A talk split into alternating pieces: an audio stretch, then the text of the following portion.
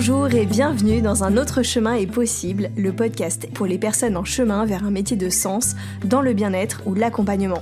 Je suis Marion, je suis docteur en pharmacie et naturopathe pour vous aider à prendre soin de vous au quotidien et également coach pour accompagner les personnes dans leur reconversion et lancement d'activité vers les métiers du bien-être et de l'accompagnement. C'est un chemin que j'ai moi-même entrepris il y a deux ans parce que je crois qu'un autre chemin est possible, un chemin où l'on prend soin de soi, où notre activité professionnelle elle est riche de sens, elle est alignée avec nos valeurs et notre mode de vie parce que je crois qu'on peut choisir et se réinventer. Ici, pas d'utopie. Dans ce podcast, je vous partage mon parcours, mes défis, mes victoires, mes réflexions et une dose d'inspiration pour traverser le chemin passionnant de l'entrepreneuriat tout en prenant soin de vous. Mais aussi des interviews de personnes inspirantes qui ont pris un autre chemin et qui vivent aujourd'hui leur activité. Après tout, si c'est possible pour elles, alors pourquoi pas pour vous? Si vous aimez ce podcast, vous pouvez me soutenir en vous abonnant sur vos plateformes d'écoute préférées, vous pouvez le noter ou laisser un petit commentaire et le partager autour de vous. Je vous laisse avec l'épisode. Bonjour et bienvenue dans le podcast Un autre chemin est possible pour un nouvel épisode solo. Aujourd'hui, j'avais envie de vous partager un bilan important pour moi, celui de ma première année entrepreneuriale. Ce n'est pas encore la fin de l'année, mais comme j'ai lancé mon activité à la rentrée 2022, bah maintenant, je viens de passer ma toute première année à mon compte. Et donc j'avais envie de célébrer ça et d'en profiter pour euh, faire ce bilan et de le partager avec vous. Donc ça risque d'être un épisode peut-être un peu dense euh, parce qu'il y a vraiment beaucoup de choses à dire et il n'a pas été simple à faire pour moi. Euh, je m'y suis pris vraiment en plusieurs fois parce que c'est comme si euh, j'ai commencé à faire ce bilan et au fur et à mesure que je le faisais, il y avait des prises de conscience qui émergeaient. Donc j'ai dû un petit peu revenir dessus. Donc voilà, il, est tel qu'il est, il vaut ce qu'il vaut, mais c'est un, en tout cas c'est vraiment important pour moi, je trouve, de fêter avec vous ce premier anniversaire de cette nouvelle vie professionnelle quand même. C'est pas rien. Je trouvais ça intéressant de le partager parce que quand on s'engage vers un changement de métier, on ne sait pas trop à quoi on peut s'attendre dans les débuts de son activité. Et personnellement, quand je me suis lancée, j'avais aucune idée de ce à quoi je pouvais euh, m'attendre parce que j'avais aucun référentiel. Le seul point de référence que j'ai pu avoir pendant ma formation, c'est celui de Manon Théveny, qui est une jeune naturopathe qui euh, partageait énormément sur les réseaux ou sur sa chaîne YouTube et maintenant via son podcast euh, ses résultats et ses bilans année par année. Et je trouvais ça super intéressant parce que, bien sûr, c'était qu'un témoignage et euh, ça voulait pas dire que c'était comme ça que euh, ça allait se passer pour moi, mais en tout cas, euh, c'est super chouette d'avoir quelqu'un qui a cette générosité. Donc, je trouvais ça intéressant de, de le faire et, également, tout en sachant que mon témoignage, pareil, il va être très personnel. Et, et je pense vraiment qu'il y a autant de débuts d'activité qu'il y a de personnes. Parce que moi-même, je partage ma vie avec un conjoint qui lui aussi lance son activité euh, en tant qu'entrepreneur. Donc peut-être là vous êtes en train de vous dire ils sont complètement tarés. Euh, ils se lancent à leur compte tous les deux en même temps. Oui, oui. euh, et, et, je vois bien en tout cas que, que pour lui ça se passe vraiment différemment. Donc je, je pense justement que plus on va partager des parcours différents, plus on va montrer la pluralité bah, de, de, ces parcours et probablement rassurer des personnes sur le fait qu'il n'y a pas qu'un seul chemin de réussite. J'imagine il y, y en a plein et quelque part c'est normal si euh, tout n'est pas tout tracé, euh, tout n'est pas toujours hyper évident. Et donc je pense que c'est intéressant de, de, partager ça et c'était vraiment un des objectifs euh, du podcast. J'avais aussi envie de vous transmettre bah, ce qui a bien marché pour moi et ce qui a moins bien marché, un peu comme vraiment vous faire un partage d'expérience en espérant que ça vous sera utile. Donc je vais commencer par vous redonner un peu de contexte. Je rappelle juste que pour moi, il s'agit d'une reconversion après 10 ans de vie professionnelle dans le salariat. J'ai commencé ma formation de naturopathie en février 2021 au Sénato, à Paris, en cours intensif semaine, et je me suis formée au coaching pendant l'été 2021 auprès d'Anne-Claire Méret. J'ai lancé mes consultations de naturopathie dès avril 2022, à raison de deux consultations par semaine, donc j'étais encore en cours à ce moment-là. Et quand les cours se sont terminés fin juin, moi j'avais prévu de vraiment lancer mon activité, de faire entre guillemets un lancement officiel à la rentrée, donc de septembre 2022, sachant que j'avais encore les examens à passer, mais je, les je le voyais plus comme une formalité et finalement toute mon énergie euh, et mes intentions, elles étaient vraiment euh, tournées vers mon lancement d'activité. Pour ce qui est du coaching, je me suis beaucoup entraînée en proposant des séances gratuites et j'avais fait deux premier euh, accompagnement assez court, mais j'avais fait ces, ces, deux premiers accompagnements euh, à tout petit tarif. Mais par contre, au niveau du coaching, j'avais vraiment pas communiqué dessus, puisque toute ma communication depuis que j'avais démarré ma formation de naturopathie, je ne communiquais que sur la naturopathie. Et je précise aussi que toute l'année, j'ai eu le chômage en complément de mes revenus que je générais avec mon activité. Et donc, déjà, ça m'a permis de jamais être en difficulté financière. Ça, c'est une chance énorme. Et je pense aussi que ça a joué sur le fait que même si j'ai tout le temps donné le meilleur de moi, je savais de toute façon que j'avais ce matelas-là. Donc je pense que inconsciemment, ça conditionne quand même des résultats également. Donc voilà un peu ce que je peux vous dire pour le contexte de ma première année. Et donc je je partais pas vraiment de zéro puisque voilà j'avais été très proactive pendant toute ma formation et j'avais déjà bien lancé les consultations. Donc pour commencer sur un bilan plutôt quantitatif, déjà pour vous partager un petit peu comment se répartit mon activité sur toute cette première année. Donc j'ai 60% de mon activité qui est autour de la naturopathie. Donc ça comprend des consultations, mais également des collaborations avec des entreprises. Donc j'ai travaillé cette année pour Dr Oshka à plusieurs reprises euh, pour donner des formations. J'ai travaillé également avec Decléor, avec Ricola pour l'ouverture de leur boutique. Euh, je crois que c'était une boutique éphémère euh, dans le Marais avec euh, la marque My Origins, qui est un, site de, vente de euh, multimarques en fait. Et moi, j'ai fait une communication avec eux euh, pour leur marque de produits bio qui s'appelle Sourcier. Et également, j'ai travaillé pour une entreprise qui sous-traite en fait des formations de bien-être au travail auprès d'autres entreprises. Et donc 40% de mon activité, le reste, c'était le coaching. Donc ça, ça comprenait les accompagnements, en tout cette année, j'ai accompagné plus d'une dizaine de personnes euh, sur des accompagnements qui allaient entre 3 et 6 séances. Bon, la majorité, la moyenne, c'était plutôt autour de 5 séances. Donc ça, j'ai pas mal évolué euh, dans l'année sur le nombre de séances, dans la manière où j'ai été formée, c'était plutôt effectivement l'idée de proposer des accompagnements longs et évidemment, je crois énormément euh, en leur vertu parce que il y a souvent besoin euh, bah, d'un temps euh, assez long pour pour débloquer des choses et, et pour se faire accompagner dans la durée. Mais j'ai fini quand même par proposer des accompagnements courts de trois séances et même maintenant je propose aussi des séances à l'unité, tout simplement parce que je trouve que ça aide des personnes à sauter le pas de l'accompagnement. Et si elles osent pas s'investir pour six séances, voire plus, bah au moins s'investir sur trois. Elles vont quand même constater des effets bénéfiques et comprendre l'intérêt euh, d'un accompagnement coaching. Donc voilà aussi pourquoi j'ai mis ça en place. À côté de ces accompagnements individuels, j'avais également des accompagnements collectifs avec des ateliers de coaching pour étudiants en naturopathie. Donc ces ateliers, je, les adore et c'est un peu le mix entre bah, justement ma pratique de naturopathe et euh, mon expérience dans le coaching. C'est un atelier que j'ai créé justement cette année qui s'appelle Se lancer pendant sa formation, dans lequel je transmets tout ce que j'ai mis en place moi pendant ma formation pour me lancer. Et donc cette année, il y a plus de 40 personnes qui ont suivi ces ateliers. Donc c'était vraiment un souhait pour moi d'avoir une répartition d'activités qui soit très diversifiée. Ça c'était euh, c'était vraiment important. Et cette répartition, elle a beaucoup évolué dans l'année parce que à fin 2022, donc c'était finalement après mon premier trimestre euh, d'activité, j'étais plutôt sur une répartition 80% naturaux et 20% coaching. Et aujourd'hui, voilà, c'est plutôt 60% 40. Je pense que là, c'est même vraiment en train de passer à du 50-50. Donc la partie coaching, elle a fait que augmenter au fur et à mesure de l'année. Pour ce qui est maintenant du chiffre d'affaires, donc de septembre 2022 à août 2023, j'ai généré un chiffre d'affaires de 12 430 euros. Ça fait une moyenne d'un peu plus de 1000 euros par mois, sachant que sur l'année, j'ai eu deux mois à plus de 2000 euros, donc ça c'était super chouette pour moi parce que ça m'a montré que c'était vraiment possible de, de, le faire. Mais à côté, il y a eu aussi des mois qui étaient beaucoup plus bas, euh, autour de 500-600 euros, comme par exemple le mois de janvier. Moi ça a été un mois creux pour moi pour plusieurs raisons. Parce que le début d'année, ça a été une période où j'étais très fatiguée, j'ai vraiment eu un coup de mou en termes d'énergie à ce moment-là. Et en plus de ça, c'est le moment où j'ai créé mon site internet. Donc j'y ai consacré presque trois semaines à temps plein ce qui veut forcément dire que bah, c'est aussi un mois sur lequel j'ai généré beaucoup moins de chiffre d'affaires par ailleurs.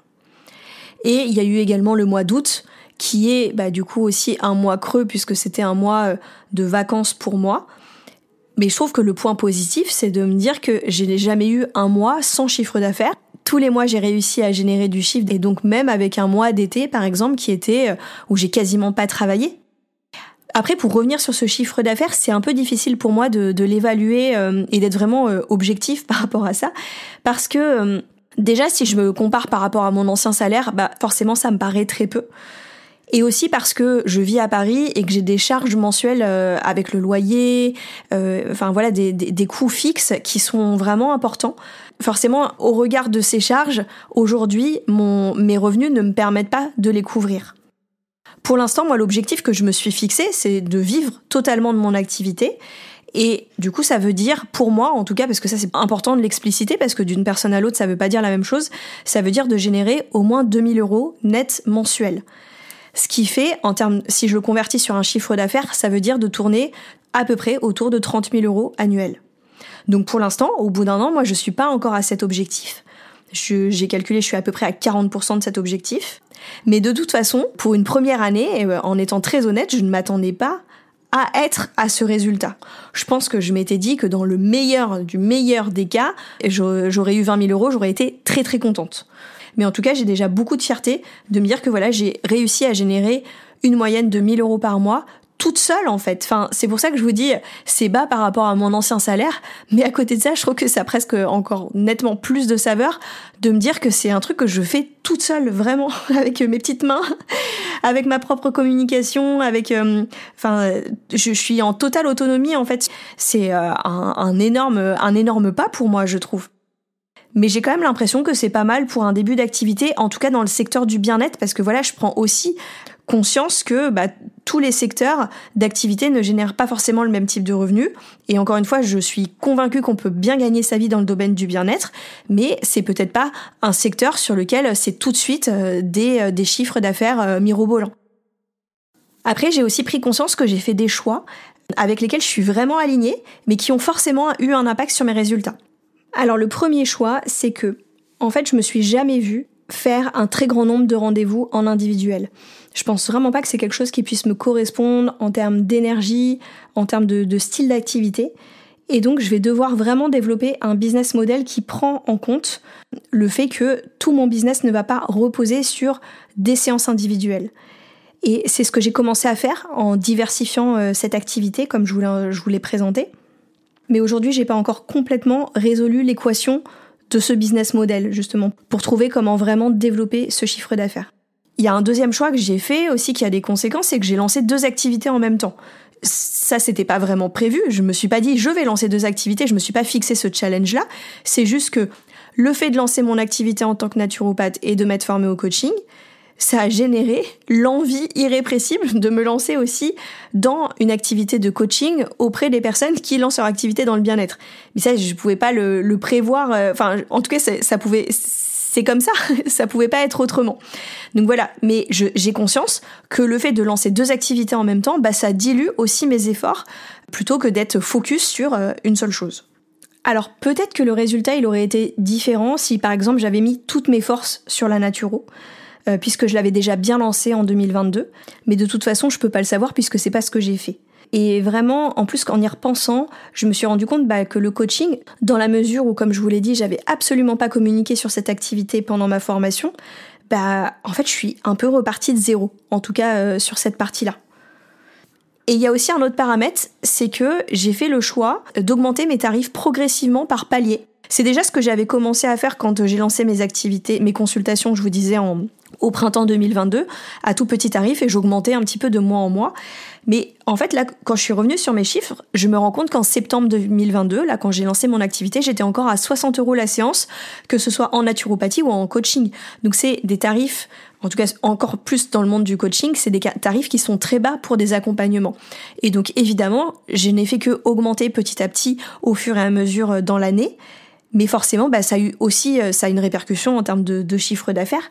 Mais ça, je le regrette pas du tout parce que c'était vraiment un, choix qui m'a aidé à prendre confiance en moi progressivement au fur et à mesure que je pratiquais et que je devenais meilleur, et donc qui légitimait pour moi le fait d'augmenter progressivement mes tarifs. Et alors le dernier choix que j'ai fait de manière beaucoup plus inconsciente, et pour tout vous avouer, en fait, il m'a sauté aux yeux en faisant ce bilan parce que je pense pas du tout que j'en avais vraiment conscience, c'est que toute l'année, bah, du fait de savoir que j'avais le chômage, j'ai toujours privilégié le fait de faire euh, ce qui me plaisait plutôt que d'être dans une logique de rentabilité. Et en quelque sorte, je pense que cette année, je me suis offert le, luxe, j'ai envie d'appeler ça comme ça, d'expérimenter en investissant du temps sur des actions qui me faisaient plaisir et qui, mais qui n'étaient pas forcément génératrices de chiffre d'affaires à court terme. Comme par exemple toutes les actions de communication. Il y en a beaucoup où je pense quand même que c'est du long terme, et même ce que je suis encore en train de faire avec ce podcast, je, pense que c'est des investissements plutôt long terme. Je me suis aussi rendu compte euh, dans, euh, dans cette année, par rapport à la question du chiffre d'affaires, qu'en fait, c'est aussi hyper important d'acquérir une structure et une organisation administrative qui va soutenir ce chiffre d'affaires. Pour expliquer, pour que ce soit un petit peu plus euh, concret pour vous, par exemple, au printemps de, de cette année, j'ai fait plein plein d'ateliers de coaching. Et donc je me suis retrouvée avec plein de factures à, créer en fait parce que bah du coup un atelier fait que ça fait plusieurs personnes par atelier donc autant de factures. Euh, et en fait, j'étais pas organisée à ce niveau-là parce que vu que je faisais un peu mes facturations au compte-gouttes au fur et à mesure euh, des séances, bah j'avais j'avais pas forcément mis en place d'organisation et de structure à ce niveau-là. Et là, je me suis retrouvée avec plein de factures euh, en retard que j'ai dû rattraper cet été. Mais ça m'a aussi fait prendre conscience justement qu'on a tendance à se focaliser sur un chiffre d'affaires. Euh, mais qui dit plus plus le chiffre d'affaires augmente, plus il y a à côté d'administratifs à gérer et donc besoin de se structurer au fur et à mesure. Et ça c'est un truc que j'ai entendu plein de fois dans les conseils que c'est hyper important d'avoir euh, une évolution qui soit très progressive parce que elle est à la hauteur de notre capacité à l'accueillir cette évolution. J'entends souvent euh, Aline de, du, du podcast euh, Je peux pas, j'ai business qui disait mais imaginez que demain vous vous retrouvez avec un, un compte Instagram euh, avec 90 000 abonnés mais vous allez péter un plomb parce que vous n'allez pas être en mesure de gérer tous ces abonnés. Ben, c'est exactement la même chose avec le chiffre d'affaires. On est là à espérer que le chiffre il décolle mais pour qu'il décolle, faut aussi que la structure à côté, notre structure nous entrepreneuriale, elle, elle, elle se consolide avec le temps. Et ça c'est quelque chose que j'ai vraiment aussi compris et qui euh, finalement ça a été euh, un, bilan de cette année. Alors par exemple, bah, j'ai dû mettre en place des process avec des outils de facturation et des outils de paiement en ligne parce que j'avais rien de tout ça en commençant et ça m'a aidé à faire que ça roule davantage et du coup me, me structurer un peu plus. Alors maintenant on va arriver sur une partie plutôt qualitative de ce bilan et j'ai choisi de vous partager cinq choses qui pour moi ont été des vrais soutiens sur cette année. Donc le premier, c'est que toute l'année, j'ai mis en place une stratégie de communication qui s'est fait par étapes et qui a toujours été constante d'un point de vue euh, engagement, investissement. J'ai commencé à communiquer dès le début de ma formation en naturopathie pour impliquer mon réseau en amont et ça, ça a vraiment permis de préparer mon lancement d'activité et d'avoir des clients dès que j'ai ouvert euh, mes consultations.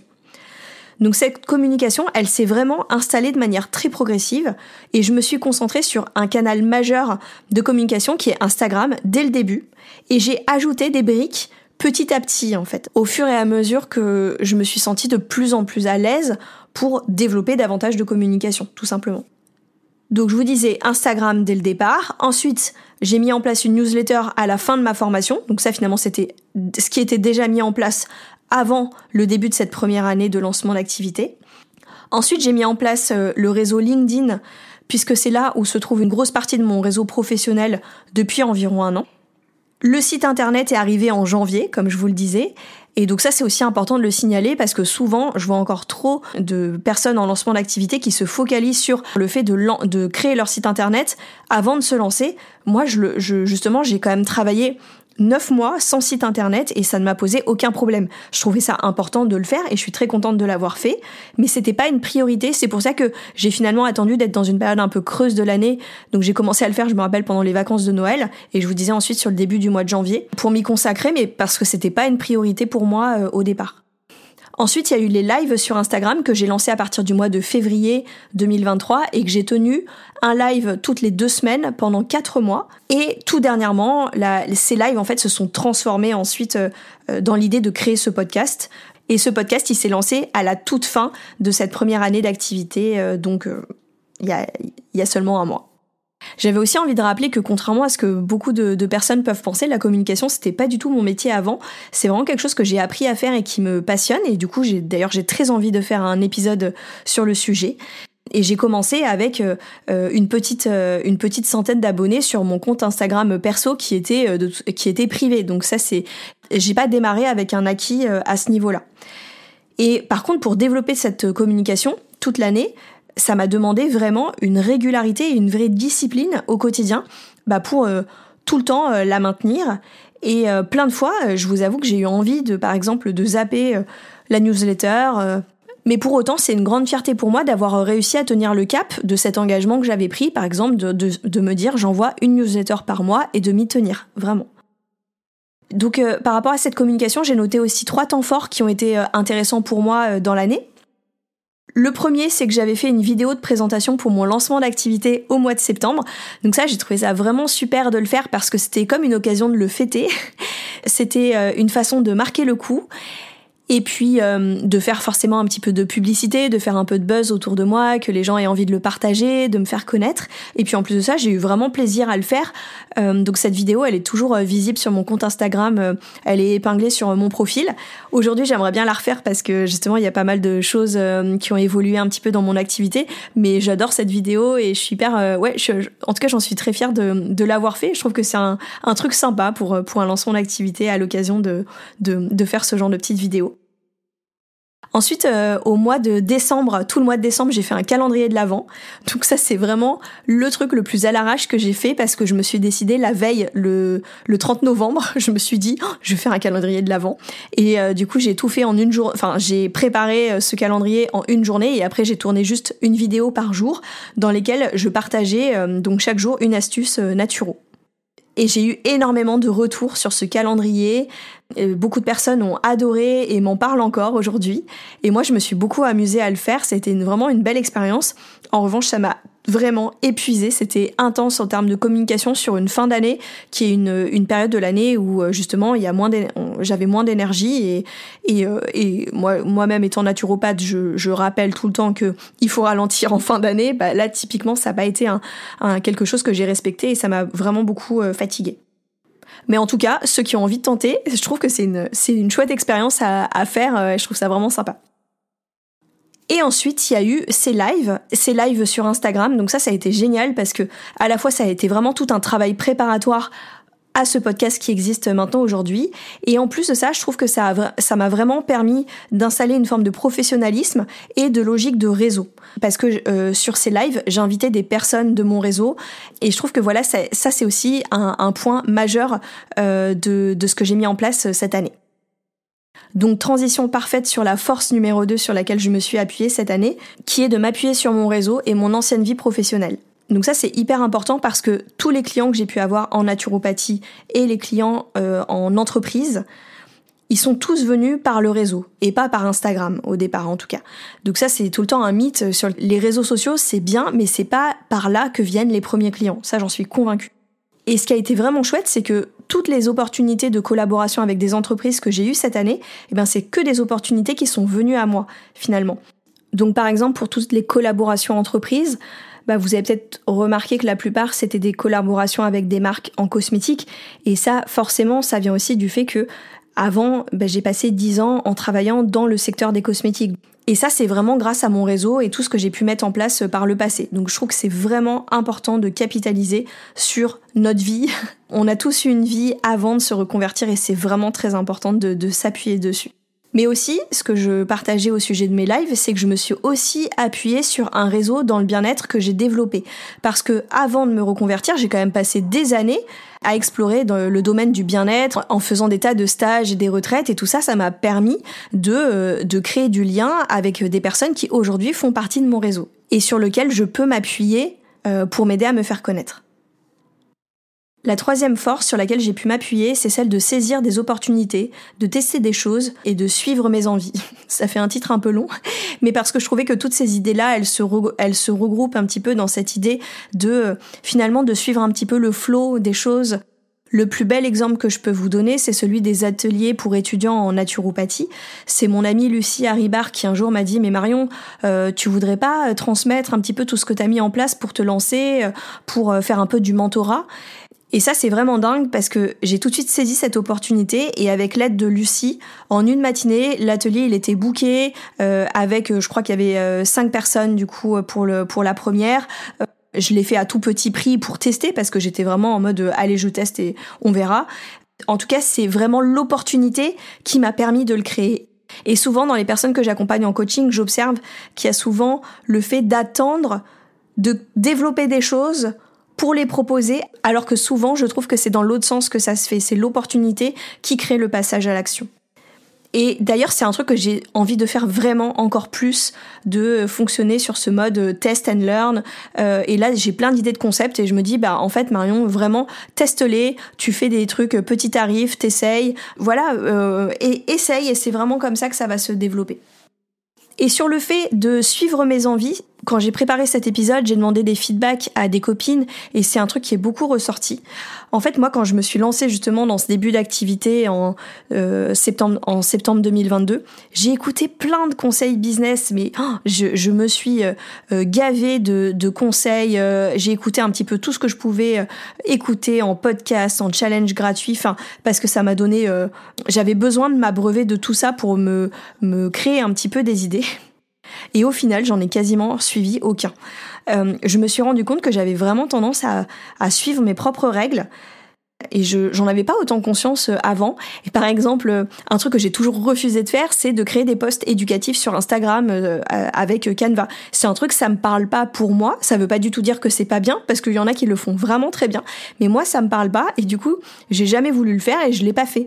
Alors que j'aurais pu entendre comme conseil, il faut absolument créer du contenu de valeur pour les personnes et donc ça passe par ce genre de posts. Et, et j'ai des exemples euh, de choses que j'ai faites où j'ai même des amis parfois qui m'ont dit oh non mais c'est pas une très bonne idée. Par exemple mes lives sur Instagram j'ai fait certains lives solo qui étaient des partages assez longs euh, d'une demi-heure par exemple et très personnels. Et, euh, et j'ai des amis qui m'ont dit mais Marion sur Instagram on n'a pas envie de regarder ce genre de partage tout ça mais c'était plus fort que moi. J'avais envie de le faire et je les ai quand même fait. Et, euh, et en fait, bah au moins ça m'a permis de m'entraîner justement pour préparer ce lancement euh, du podcast. Un autre exemple, c'est tout l'été, j'ai partagé euh, des posts autour du luxe pendant l'été en disant le luxe pour moi, c'est faire telle ou telle chose. J'en ai parlé dans, dans le deuxième épisode de, de ce podcast.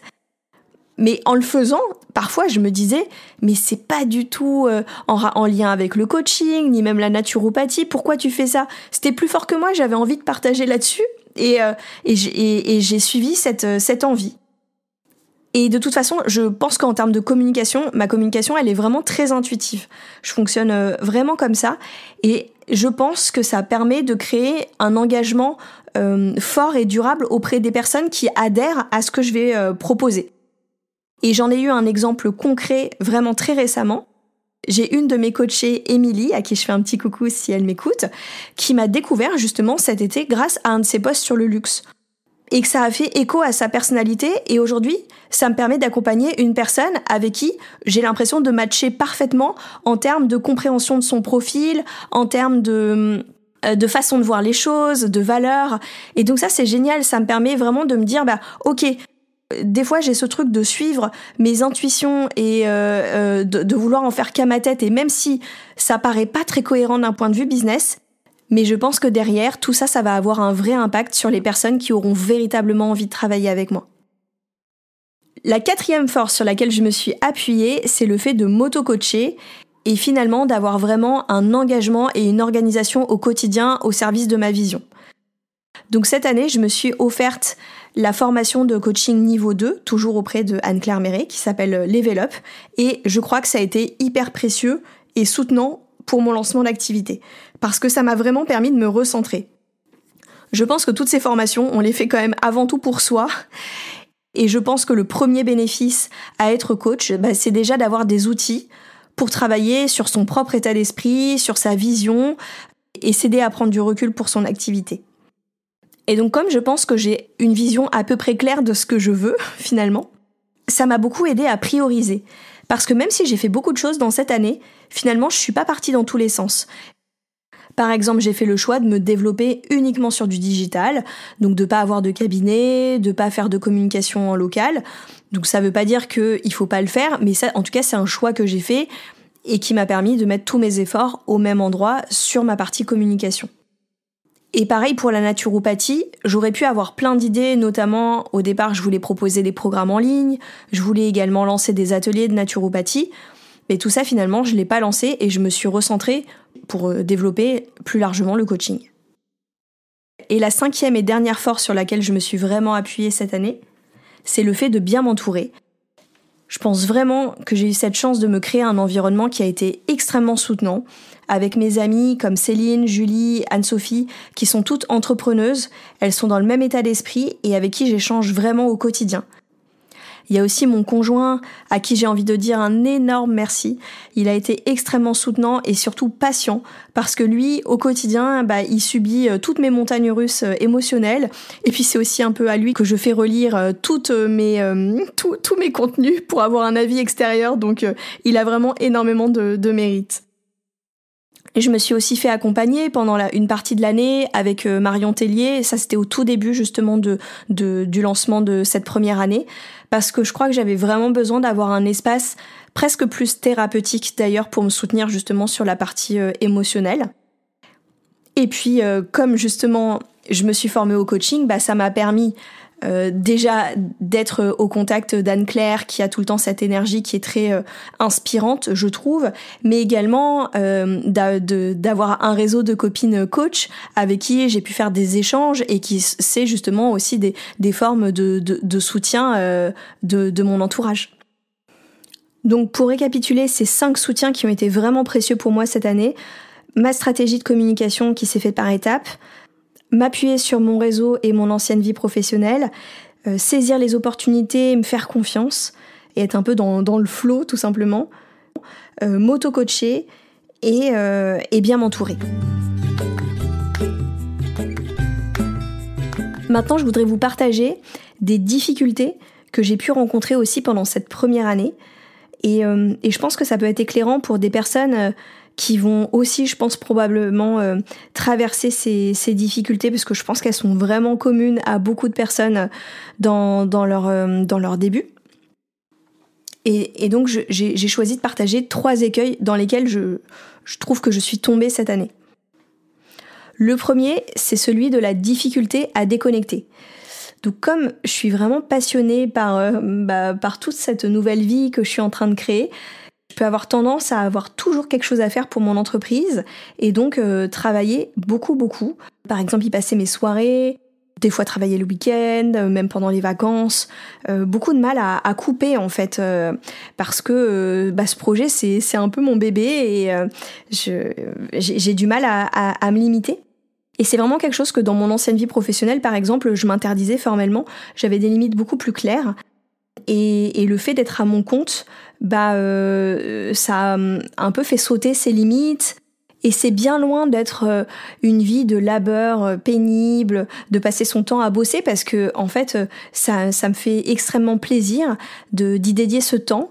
Mais j'ai conscience, en tout cas, que sur du long terme, c'est pas bon euh, parce que ça, ça m'amène à, délaisser d'autres sphères de ma vie euh, plus personnelles et puis c'est pas bon pour, euh, pour mon énergie. Donc ça, je m'en suis quand même assez vite rendu compte au niveau de mon énergie et j'ai mis en place pas mal de choses dans l'année parce que en tant que naturopathe, j'ai plein d'outils pour ça. Donc mais j'ai envie de dire qu'une des premières choses à faire, avant de justement de mettre plein de trucs en place pour, euh, pour essayer de se soutenir euh, d'un point de vue énergie, c'est déjà d'en faire moins. Donc ouais, ça, ça, je suis vraiment tombée dans, dans ce piège-là. Et d'ailleurs, le paradoxe quand même qui est assez drôle, c'est que le meilleur mois en termes de chiffre d'affaires que j'ai fait de toute l'année, ça a été le mois de mai, et c'est aussi celui dans lequel je me suis accordé le plus de pauses, euh, puisque je suis quasiment partie sur tous les longs week-ends. Donc euh, ça aussi c'est quand même une belle leçon quoi, de retenir que même en en faisant moins, ça peut bien marcher, évidemment. Le deuxième écueil, ça a été ce que j'appelle les montagnes russes de l'entrepreneur. Ah là là, ça je pourrais en parler pendant un épisode entier, ça aussi. Donc là c'est plus vous dire que j'ai vraiment été confrontée particulièrement cette année à des ascenseurs émotionnels très forts.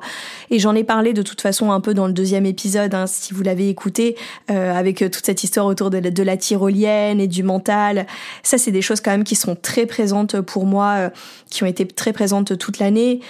Parce que j'étais quand même très souvent confrontée à mes propres exigences j'ai aussi une grande forme d'impatience, euh, bah justement par rapport au fait de vivre rapidement de mon activité, parfois du mal à lâcher prise. Et parfois, j'ai été confrontée à des instants de désespoir. Et ça, c'est très étrange à ressentir, mais c'est comme si, de temps en temps, imaginez, c'est comme s'il y avait une savonnette posée au milieu de mon salon qui s'appelle, j'ai envie d'appeler ça la savonnette du euh, je ne vais jamais y arriver. Et je ne sais pas pourquoi, de temps en temps, je me, je, me prends les pieds dedans, je glisse dessus, et là, je me dévale une pente de, de descente émotionnelle, de je vais jamais y arriver, et je descends très très bas. Alors heureusement, ça n'arrive pas tout le temps. Mais des fois, je me prends les pieds dedans et alors en plus, bah, plus je descends, plus après il faut remonter derrière. Quoi. Donc ça, c'est vraiment ce côté montagne russe euh, émotionnel. Le fait aussi que je manque encore pas mal d'anticipation et du coup ça génère du stress. Mais ça, encore une fois, je pense que c'est très normal euh, quand on débute.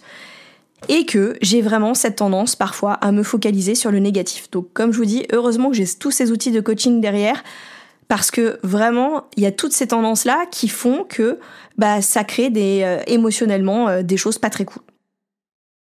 Le troisième écueil, c'est celui de me préoccuper des autres et de me comparer.